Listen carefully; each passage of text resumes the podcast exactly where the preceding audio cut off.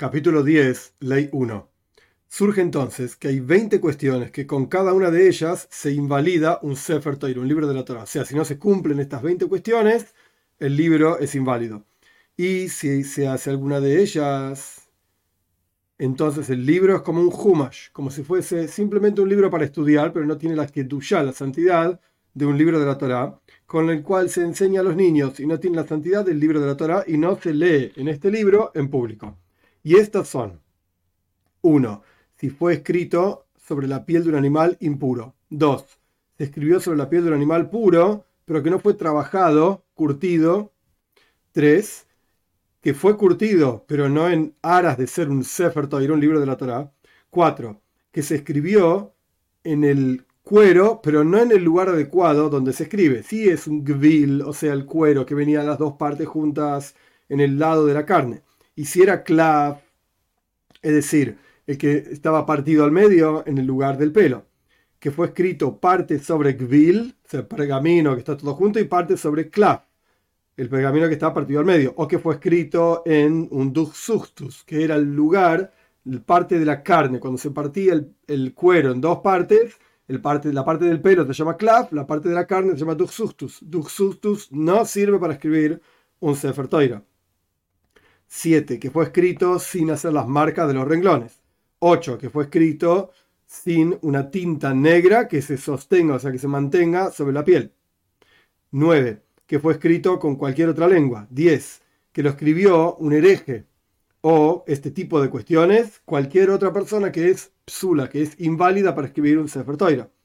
11. Que fue escrito los nombres de Dios sin la intención de la santidad de los nombres de Dios.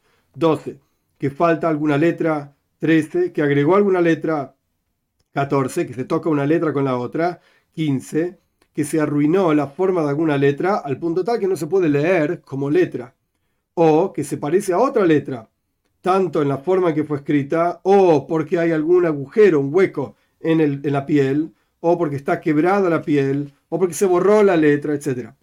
16 que se alejó o se acercó una letra a la otra al punto tal que parece una palabra como dos palabras o dos palabras como una sola palabra.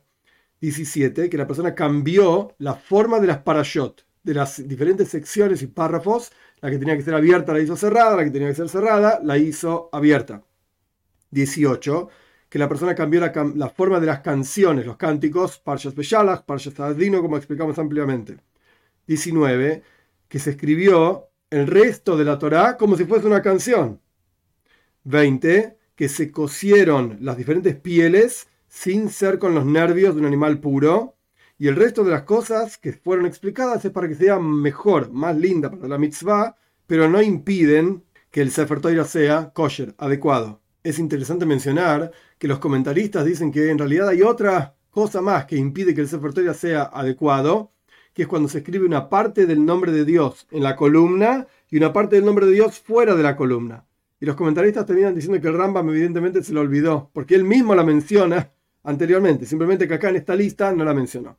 2. Un Sefer Toira kosher, o sea, adecuado, se tiene con él un respeto enorme y se, se lo, utiliza con muchísima kedusha muchísima santidad, y está prohibido que una persona venda un libro de la Torah, incluso si no tiene ni qué comer, incluso si tenía muchos libros de la Torah, e incluso si es muy viejo y quiere venderlo para comprar uno nuevo, no se puede vender.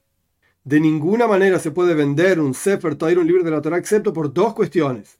Uno, para estudiar Torah con el dinero obtenido de la venta del Sefer Torah, o para casarse con una mujer con el dinero obtenido por la venta del Sefer Torah siempre y cuando no, tenga otra cosa para vender. Lo último que le quedó es el Sefer Toira, entonces lo puede vender por estas dos cuestiones.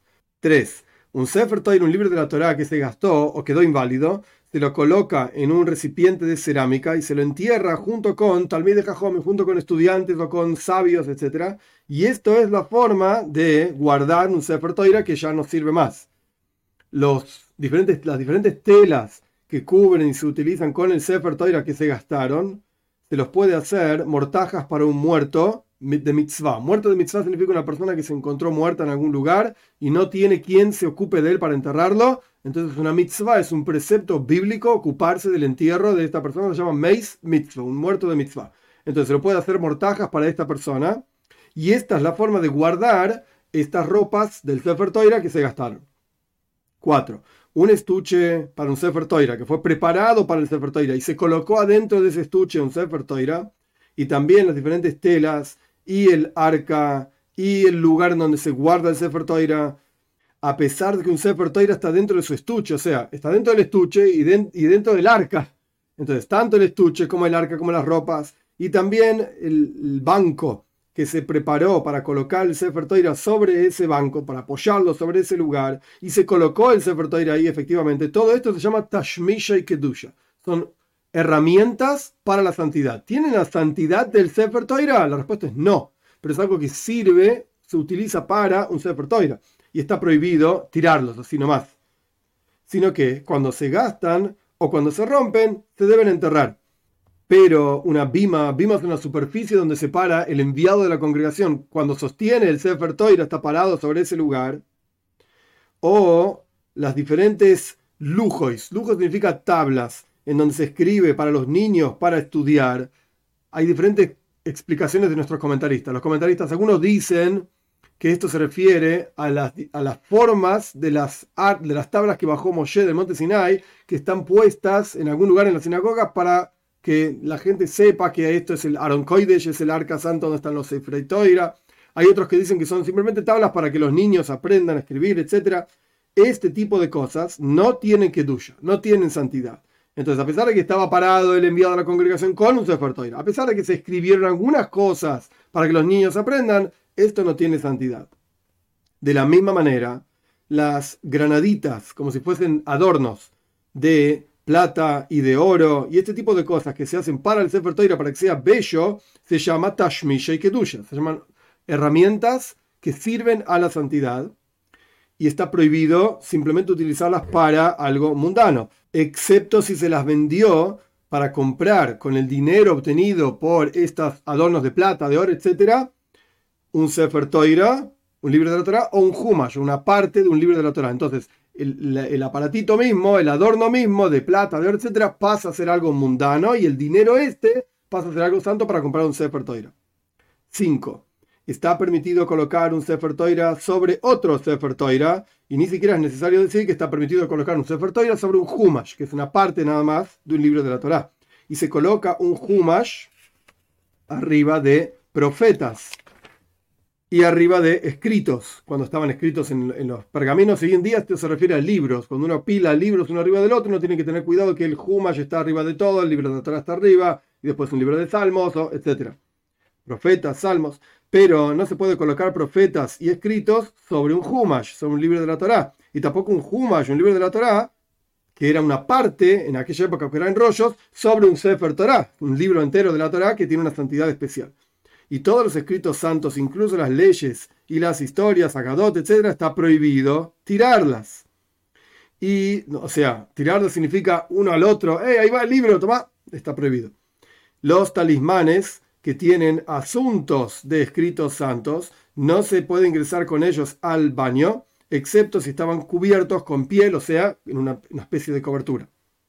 6 no, se, no debe agarrar una persona un Sefer un libro de la Torah en su brazo y entrar con este libro a la casa de baño o al baño propiamente dicho o al cementerio y a pesar de que está enrollado junto con una, unas, telas que lo cubren y está puesto dentro de su estuche, el Sefer Torah tampoco está permitido ingresar a estos lugares con el Sefer en la mano.